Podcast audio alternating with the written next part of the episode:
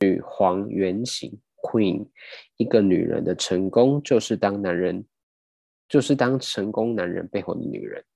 光明面，运用情感的智慧来解决协调家庭和组织里的问题。阴影面，在刚柔之间感到冲突或陷入激进的控制欲当中。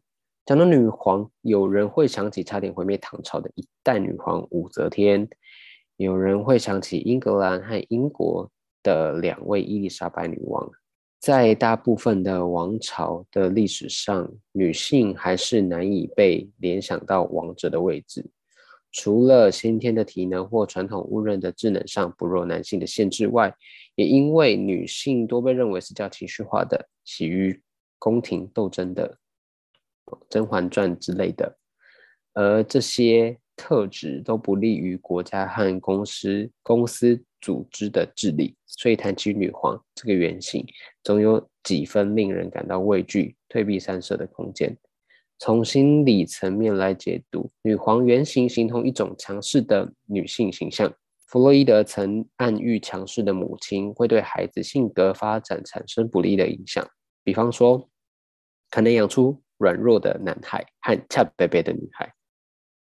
在传统的想象中，女性的强势几乎不会有什么好下场，所以女皇原型的阴影层面总让人联想起控制欲强。傲慢的女性，而这也代表她们不愿好好待在自己的本分上，表现出抚慰与养育等温暖特质的一种展现。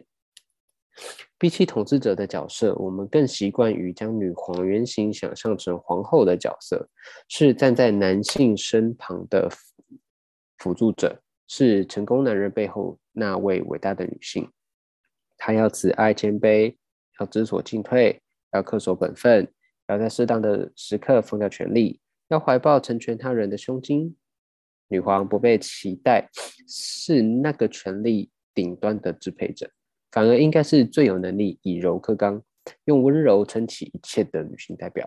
因此，女皇原型的本身是别扭的，也是矛盾的形象，是人们对于完美女性的期待，也是女性怎么努力都无法超越自己性别的象征。特别在伴侣关系中，不自觉的会将会对自己没能成为成功男人背后的推手而产生罪恶感。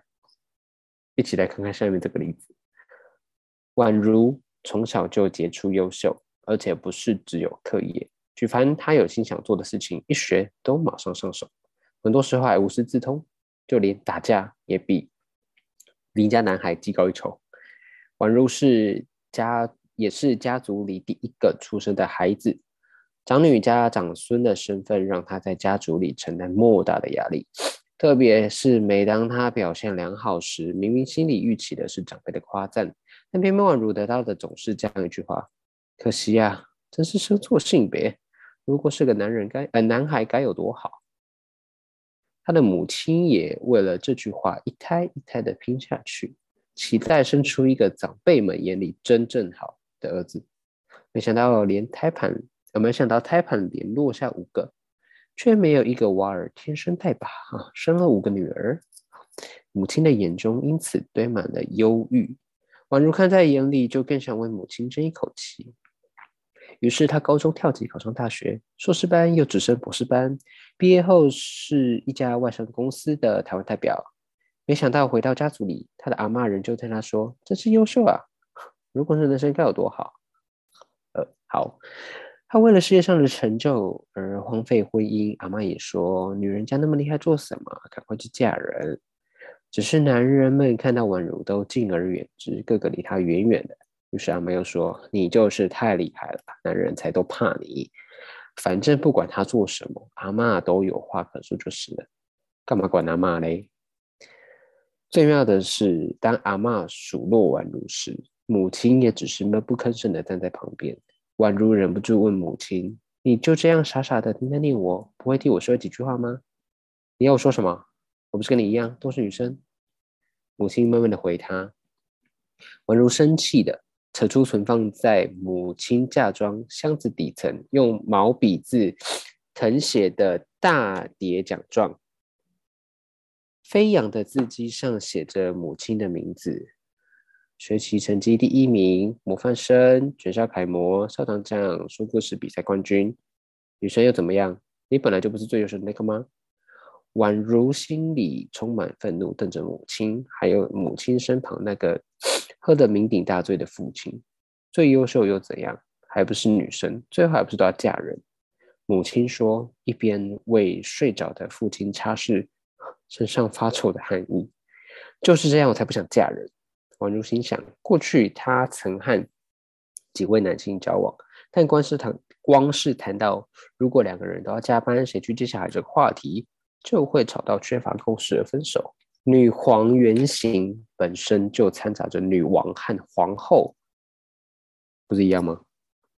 双重意涵的矛盾，在宛如心里，一个家庭就是一间公司，一片国土。他既没有把握的，呃，他既没有把握找到一位具有皇帝才情的男人，又不相信自己能和一位男性在同个山头上和平共存。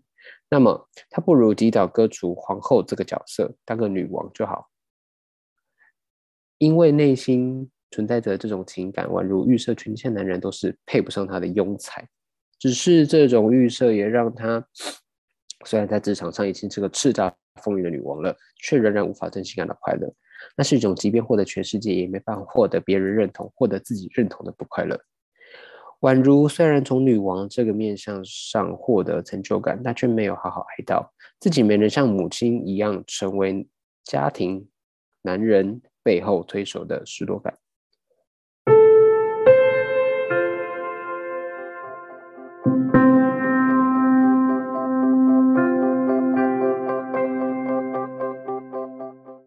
面对女皇的原型阴影，可以怎么做？